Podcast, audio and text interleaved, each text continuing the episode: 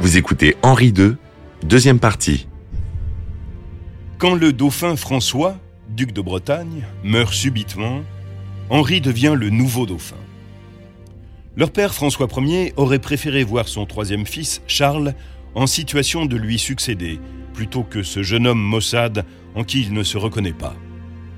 Charles, connu pour ses frasques, son extravagance et sa frivolité, a l'entière approbation de son père mais il meurt lui aussi prématurément. Le roi, le cœur brisé, devra encore faire face à la perte d'une fille avant de rendre l'âme en 1547. Henri n'a jamais pardonné à son père de l'avoir envoyé en captivité en Espagne, de l'avoir privé de son enfance, mais il remplit néanmoins son devoir filial. Il commande au grand peintre Clouet l'effigie du souverain organise ses funérailles en l'église Notre-Dame et fait édifier un splendide monument à la mémoire de ses parents. Alors François Ier meurt et, Henri hérite la couronne. Il va la garder pendant, pendant une douzaine d'années, je crois. Michel de Decker, écrivain d'histoire. Et euh, bon, ben, il faut il faut gouverner. Et avec qui va-t-il souhaiter gouverner? Eh bien, notamment avec euh, son grand ami, qui était euh, celui que son papa adorait, d'ailleurs, que François Ier adorait, hein, quelqu'un qui avait été à Marignan, qui était connétable de France, c'est Anne de Montmorency. Et Anne de Montmorency, euh, Henri II le considérait vraiment comme son père, en quelque sorte, hein, et c'est avec lui qu'il voulait gouverner. La personnalité particulièrement sombre d'Henri, à l'opposé du charme flamboyant de son père, évolue à la mort de ce dernier. C'est comme si le poids qui pesait sur ses épaules s'envolait. Il a 28 ans et maintenant il détient le pouvoir. Après les 90 jours de deuil traditionnel, il est sacré en la cathédrale de Reims et devient Henri II. Puis le nouveau roi fait son entrée dans les principales villes de France. François Ier ne l'a nullement préparé à diriger le pays. Henri va donc chercher aide et conseil auprès de ses deux mentors, Anne de Montmorency et Diane de Poitiers. Il leur restera dévoué jusqu'à sa mort. C'est ainsi que l'on disait qu'il y avait deux étoiles dans le ciel de son règne, le soleil et la lune. Anne de Montmorency veille sur la couronne en tant que connétable et maréchal de France. Diane règne sur le cœur et l'esprit du roi en tant que maîtresse et conseillère. Élevée de façon très stricte, Diane impulse un changement radical dans la morale de la cour. L'accent est mis sur la piété, l'économie et l'évolution vers des réformes sociales et législatives. Les ambassadeurs en visite à la cour remarquent la haute tenue des courtisans et des brillants esprits qui inspirent la politique de la France. Catherine manquant d'instinct maternel, c'est Diane qui s'occupe également des enfants royaux. Il passe de sa demeure d'Annette au château de Fontainebleau durant l'hiver, de Blois, Amboise ou Tours durant le printemps, de la Muette ou de Saint-Germain pendant l'été, et de Compiègne au cours de l'automne. Henri offre à Diane le château de Chenonceau, sans doute le plus enchanteur de tous. Il est cerné de forêts profondes où le gibier pullule. Sous l'œil bienveillant de Diane, Henri poursuit l'œuvre de mécénat de son père et crée un climat intellectuel et artistique qui rivalise avec celui des grandes cours d'Italie. François Ier a apporté à la France la Renaissance, mais c'est à Henri que revient de lui donner toute sa dimension. Diane de Poitiers était une femme remarquable, elle était sportive. Josiane Ségouin, guide du château d'Annay. Elle pratiquait euh, la marche à pied, la natation, la chasse, et c'était une femme qui était très propre. Elle prenait son bain d'eau froide tous les jours, toute l'année. Et l'eau qu'elle envoyait euh, ses domestiques chercher au puits, l'eau qui n'avait pas vu le jour, toujours pour ne pas abîmer euh, sa peau. Toujours aussi belle, à 46 ans, Diane est accusée de recourir à la magie et au sortilège pour conserver l'éclat de sa jeunesse. Elle devient la principale source d'inspiration des beautés classiques de l'école de Fontainebleau. Et comme Fontainebleau fut le chef-d'œuvre de François Ier, Annette devient celui d'Henri et de Diane. C'est un temple en leur honneur. Leur amour est sincère, ils célèbrent la rencontre parfaite du corps et de l'esprit.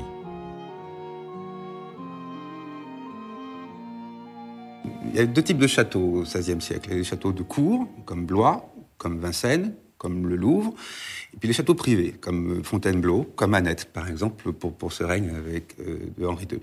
Euh, c'est un château qui n'est pas forcément une demeure, une maison qui abrite un amour ou une amitié, puisque l'affection de, de, Henri pour Diane de Poitiers, si elle durera toute, le, toute la vie de Henri, la relation amoureuse va, va s'arrêter dans les années, au début des années 1550.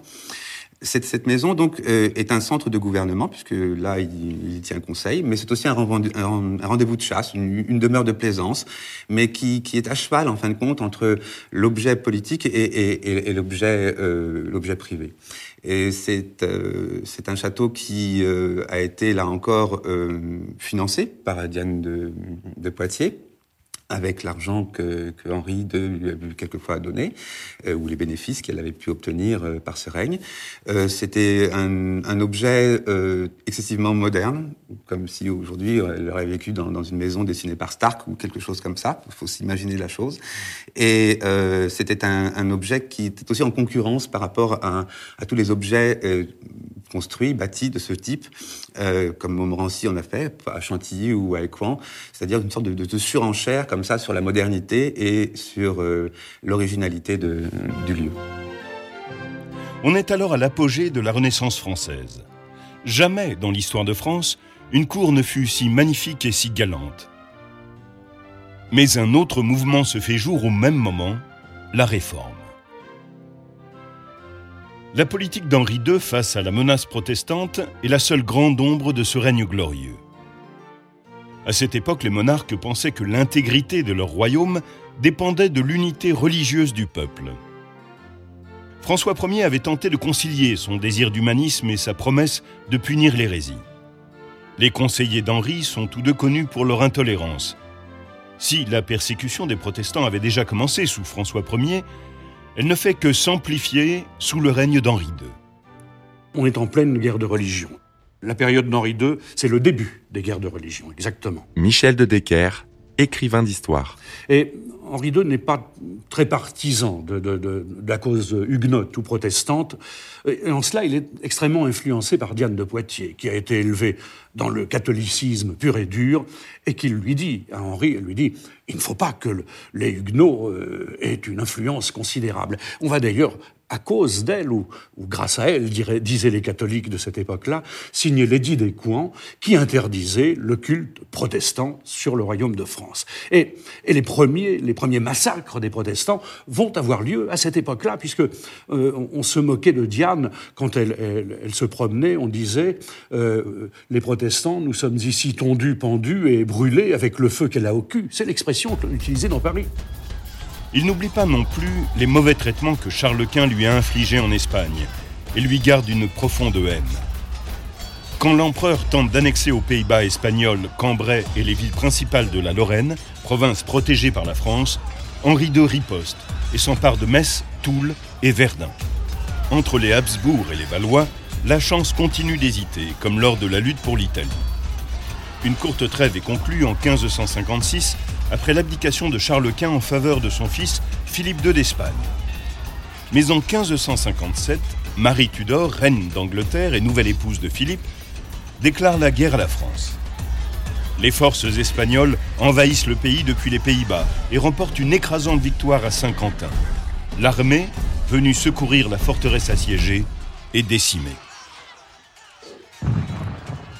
La tragédie de Saint-Quentin oblige la reine à venir à l'aide de son mari. Pendant cette campagne, Catherine, alors régente, convainc le Parlement de lever des fonds pour continuer la guerre. Ce succès accroît l'admiration du peuple pour sa reine. L'année suivante, les forces françaises bombardent Calais, dernière possession de l'Angleterre sur leur territoire. Cette campagne est caractérisée par la hardiesse de ses dirigeants. La ville sera prise. Fort de ce succès, les Français se dirigent vers Dunkerque et y mettent le feu. Le maréchal de Termes s'empare de la ville qui sera cédée aux Espagnols en 1559 par le traité de Cateau-Cambrésis. toute l'Europe pratiquement est, en cause. Hein. L'Angleterre, la Hollande, euh, l'Espagne. Et euh, tous ces pays-là euh, vont devoir signer, enfin, signer les accords de Cateau-Cambrésis, mais en deux temps d'ailleurs, puisque avec l'Espagne, ça va se signer je crois que c'est le 3 mars, et puis avec l'Angleterre le 5 mars. Alors, en quoi consistent ces accords? Eh bien, ce sont sensiblement des affaires religieuses, parce que Henri II cède toutes ses prétentions sur l'Italie en demandant à l'Espagne de l'aider éventuellement contre les Huguenots.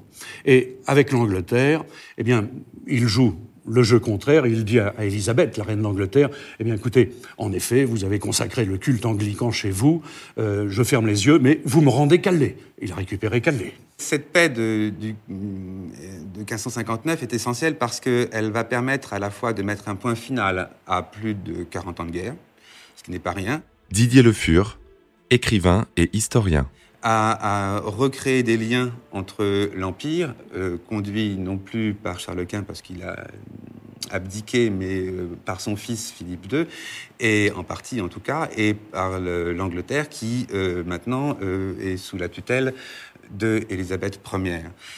C'est aussi une période donc où on affirme, où la France va affirmer définitivement, en tout cas pour l'instant, mais c'était dans les textes et ça ne sera plus après, son abandon de l'Italie. Et, euh, mais cette paix-là encore est à double tranchant, comme toutes les autres paix. C'est-à-dire qu'en gros, si, si, Henri II a accepté cette paix, qui paraît pour beaucoup aujourd'hui une paix malheureuse, parce que quand on imagine qu'il a rendu toutes ses conquêtes de son règne, c'est-à-dire la Corse, une partie du Luxembourg, une partie des Flandres et la Savoie, et puis tous ces droits qu'il avait euh, sur Gênes, sur Milan et sur Naples, si on remonte un peu plus haut dans, l'histoire, on s'aperçoit que déjà François Ier avait abandonné tous ses droits en Italie.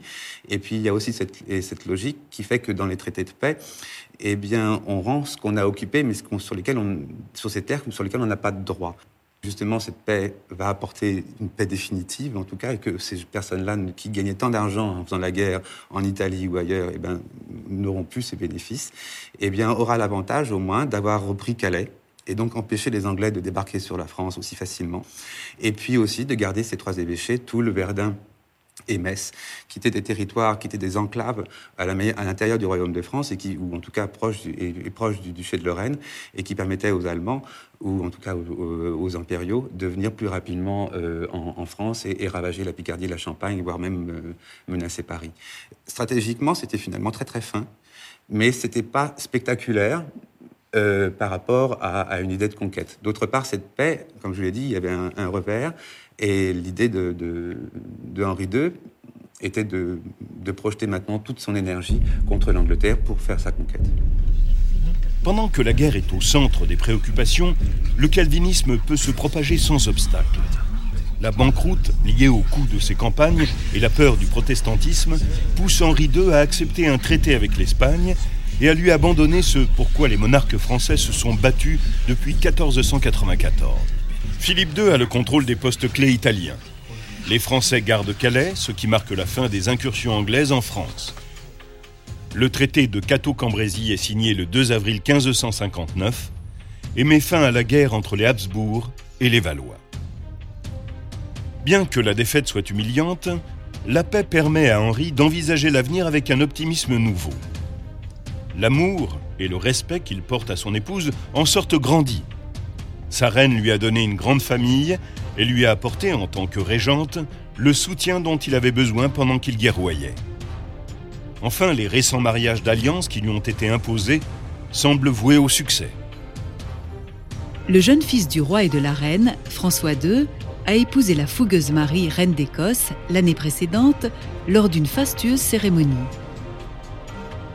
Avec la mort récente de Marie Tudor, épouse de Philippe d'Espagne, la belle-fille d'Henri II peut prétendre au trône d'Angleterre.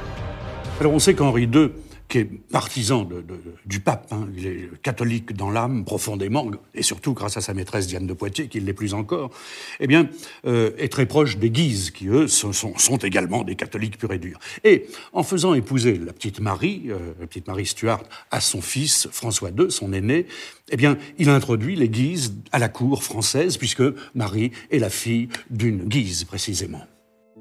Le couple royal organise des fêtes somptueuses pour le mariage de leur fille aînée, Élisabeth de Valois, avec le monarque le plus important d'Europe, le roi Philippe II d'Espagne. L'usage voulait que les traités soient souvent scellés par un mariage entre les belligérants pour assurer la paix et l'équilibre entre les deux pays. Il semble que ces mariages royaux annoncent une ère de prospérité pour la France. Élisabeth de Valois est une des filles de Henri II et va épouser, donc après, comme tous les paix euh, se finissent souvent par des mariages, ou en tout cas, euh, on, on l'espère, c'est pas toujours le cas, mais bon, en tout cas là, pour cette fois-ci, ce sera le cas. Et donc, euh, elle va épouser Philippe II d'Espagne, et donc liée par le mariage, en plus des traités de paix et, de tous les, contrats qui ont été faits, donc liés spirituellement deux nations qui se sont fait la guerre pendant 40 ans, c'est-à-dire la France et l'Empire. Au cours des célébrations, un tournoi est organisé au Palais des Tournelles durant trois jours. Le roi Henri, contre l'avis de ses ministres et de son épouse, participe aux joutes. Au cours des deux premières journées, le roi montre ses talents et rivalise de prouesse. Mais durant la troisième, il rate son assaut contre le comte de Montgomery, capitaine de sa garde écossaise, et insiste pour faire un nouvel essai. Montgomery et le roi font deux fois le tour de la lice, se rencontrent et se ratent. À la troisième rencontre, leurs lances volent en éclats, mais Montgomery ne relève pas la sienne à temps, la pointe perce la visière du haume du roi, entre dans son œil et atteint son cerveau. La reine pousse un hurlement. Les palefreniers se précipitent et saisissent Henri alors qu'il est en train de tomber. Le roi est conduit dans sa chambre au palais des Tournelles. Doté d'une forte constitution physique, il va agoniser pendant onze jours, soigné par deux des médecins les plus éminents de l'époque. Au moment où son état semble s'améliorer et où l'on pense qu'il va se rétablir, une infection se déclare et il succombe le 10 juillet 1559. Le roi demande plusieurs fois à voir sa maîtresse, mais la reine refusera qu'elle entre dans sa chambre. Depuis 25 ans, Catherine de Médicis rêve du jour où Diane va mourir pour gagner enfin l'amour du roi et diriger le royaume à son côté. Ce coup du destin met fin à son rêve. Plongé dans l'une des plus belles histoires d'amour de tous les temps, le roi Henri II n'a eu que peu de temps à consacrer à sa postérité. Il laisse derrière lui quatre fils et une reine qui, à sa mort, va assumer un rôle public après être restée 26 ans dans l'ombre. Elle est alors mère d'un enfant roi dans un royaume en faillite et divisé, sous le regard de deux autres maisons désireuses de prendre le contrôle du trône. Ce qu'on appelle le règne de Catherine de Médicis va couvrir les 30 dernières années du gouvernement des Valois, c'est-à-dire plus longtemps que celui du roi. Fille d'un célèbre mécène de Florence, Catherine de Médicis est passionnée d'architecture et a le désir de laisser derrière elle de grandes réalisations. Mais avant, elle doit effacer un lourd héritage, l'amour transcendant d'Henri II et Diane de Poitiers. Catherine oblige cette dernière à échanger Chenonceau contre Chaumont et à restituer les bijoux de la couronne. Diane se retire à Annette où elle meurt à l'âge de 66 ans. On procède ensuite à la transformation des monogrammes qui ornaient les châteaux royaux.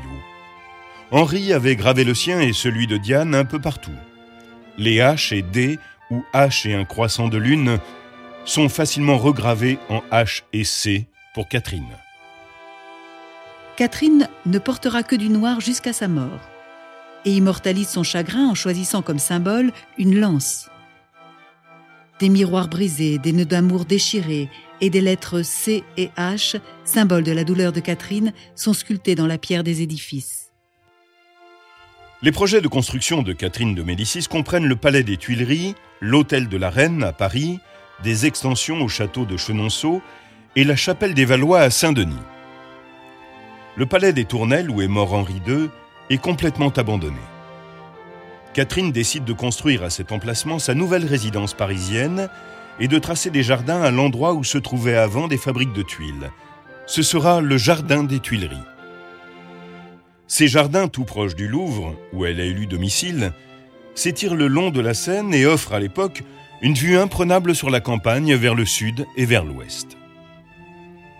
Le palais des Tuileries est le premier palais que Catherine fait sortir entièrement de terre. Il va devenir le plus grand projet de construction du dernier quart du XVIe siècle. L'architecte à l'origine de l'œuvre, Philibert Delorme, a enseigné à la France le style classique, rationnel et régulier. Mais pour Catherine, il y ajoute des ornementations et de riches matériaux. Les colonnes, pilastres et lucarnes des Tuileries sont des chefs-d'œuvre de la sculpture de cette époque. Seul le rez-de-chaussée de la petite galerie sera achevé de son vivant, ce qui permettra à Henri IV d'ajouter un second étage qui reliera les deux palais du Louvre et des Tuileries. À la mort de Delorme en 1570, c'est Jean Bulan qui lui succède comme architecte en chef auprès de Catherine. Comme elle est lasse de ses appartements du Louvre et a besoin de plus de place pour loger sa famille, qui s'agrandit, Bulan lui construit un nouveau palais, l'Hôtel de la Reine, qu'on appellera plus tard l'Hôtel de Soissons. Il n'en reste aujourd'hui qu'une simple colonne dorique, la colonne de l'horoscope, qui était alors dans la cour. Un escalier mène à une plateforme surmontée d'une cage de fer qui peut contenir trois personnes. Un balcon cerne le sommet. La fonction de cette colonne n'est pas claire. Elle a pu être un poste d'observation. Peut-être les astrologues de Catherine l'utilisaient-ils pour observer les étoiles. Catherine de Médicis fait d'immenses dépenses pour le palais de Chenonceau. Elle tente de surpasser l'ouvrage de son ancienne rivale. Diane avait ajouté le joli pont en arc qui enjambe le Cher. Catherine construit deux galeries dans l'extension. Dans les jardins, elle fait aménager des cascades, des ménageries, des volières, ainsi que trois parcs. Catherine de Médicis est une bâtisseuse comme euh, François Ier l'a été. Et elle est dans la même logique, c'est-à-dire qu'elle construit beaucoup, elle a des tas de projets tout le temps, mais elle finit pas grand-chose. Euh, alors, soit parce qu'elle a d'autres idées, soit parce qu'il manque d'argent, soit parce que la cour a, changé pour des raisons politiques, on a changé de lieu. Ces, constructions personnelles, en fin de compte, elles pourraient se résumer à, trois. L'agrandissement de Chenonceau, euh, qui, qui, qui n'est pas rien, le, le, le, palais des Tuileries, qu'elle va se construire au milieu de, des jardins du Louvre, et qui, euh, mais qui ne sera pas achevé non plus. Et puis peut-être ce mausolée, dont on oublie souvent euh, l'existence, euh, qu'elle avait voulu construire à l'abbaye de Saint-Denis, juste à côté de l'abbaye, pour faire une sorte de, de, de lieu à la gloire de son mari, d'elle et de ses enfants. En hommage à Henri II, elle décide d'ajouter une nouvelle chapelle à la basilique Saint-Denis, appelée autrefois Rotonde des Valois et elle commande un magnifique tombeau pour Henri et pour elle. Le Primatice, célèbre artiste qui avait travaillé à Fontainebleau, est choisi pour mener à bien le projet. Il conçoit la chapelle comme une tour, couronnée par une coupole reliée au transept nord de la basilique. Plusieurs des éléments construits pour la chapelle des Valois sont encore debout. Notamment le tombeau de Catherine et d'Henri, considéré par certains comme le plus brillant des tombeaux royaux de la Renaissance. Les priants du roi et de la reine sont agenouillés sur un dé de marbre, supportés par douze colonnes de marbre. Leur gisant repose dans la crypte en dessous. Le corps de Catherine évoque le sommeil plutôt que la mort, tandis qu'Henri tient de manière saisissante sa tête en arrière. Catherine de Médicis, après la mort d'Henri II, un, grand projet, évidemment, c'est de faire construire à Saint-Denis, là où, tous les rois de France, depuis, depuis euh, l'origine, étaient enterrés, la basilique de Saint-Denis. Michel de Decker, écrivain d'histoire. Une merveilleuse chapelle qui s'appellera la chapelle des Valois. Et puis elle va aussi continuer euh, de faire quelques, euh, d'améliorer quelques châteaux. Elle continue l'œuvre architecturale qu'avait souhaité son mari Henri II. Catherine avait été fortement impressionnée par l'exemple de François Ier. Elle reprend sa politique de grandeur, sa volonté de laisser derrière soi des édifices prestigieux, quel qu'en soit le coût. Elle dépense des sommes astronomiques à une époque où la monarchie est en faillite et son autorité morale sur le déclin. Alors que le pays sombre dans l'anarchie, ses projets deviennent de plus en plus ambitieux il reste peu de choses de l'œuvre de Catherine de Médicis. Elle voulait se bâtir une image glorieuse, mais contrairement à son illustre beau-père, elle ne laissera aucun monument significatif en héritage.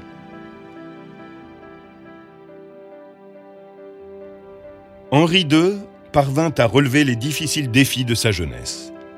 Il devint un roi bon, fort, honnête et loyal. Si sa vie n'avait été si brève, son règne aurait pu être un moment positif de l'histoire de France, si l'on accepte le domaine religieux où il se montra particulièrement intolérant. Sa mort accidentelle fut une catastrophe pour le royaume. La stabilité qu'il incarnait laissa place à la lutte pour la régence avec son cortège d'intrigues, de tromperies et de troubles internes, tels qu'on n'en avait jamais vu auparavant à la cour de France, et qui conduisit aux guerres de religion. Rongée par la haine, tant religieuse que politique, la France va se déchirer durant 40 ans. La mort d'Henri marque le crépuscule des Valois. Ses fils, monarques d'une grande faiblesse, feront tomber la monarchie au plus bas. Catherine de Médicis ne ramènera pas la paix et occupera le trône d'une maison qui a régné plus de 250 ans sur la France. Le magnifique palais des Tuileries n'a pas survécu à la Révolution, si bien que les derniers rois de la maison des Valois n'ont marqué les mémoires que par leur histoire tragique et leur faiblesse qui a précipité leur fin.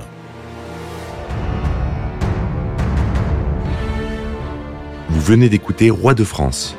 Si vous avez aimé ce podcast, vous pouvez vous abonner sur votre plateforme de podcast préférée et suivre Initial Studio sur les réseaux sociaux. Roi de France est un podcast coproduit par Initial Studio et Merapi, adapté de la série documentaire audiovisuelle éponyme produite par Merapi. Cet épisode a été écrit par Thierry Bruand et Dominique Mougenot. Il a été réalisé par Franck Courvoisier. Production exécutive du podcast, Initial Studio. Production éditoriale, Sarah Koskiewicz et Mandy Lebourg, assistée de Sidonie Cotier. Montage, Camille Legras. Avec la voix de Morgane Perret.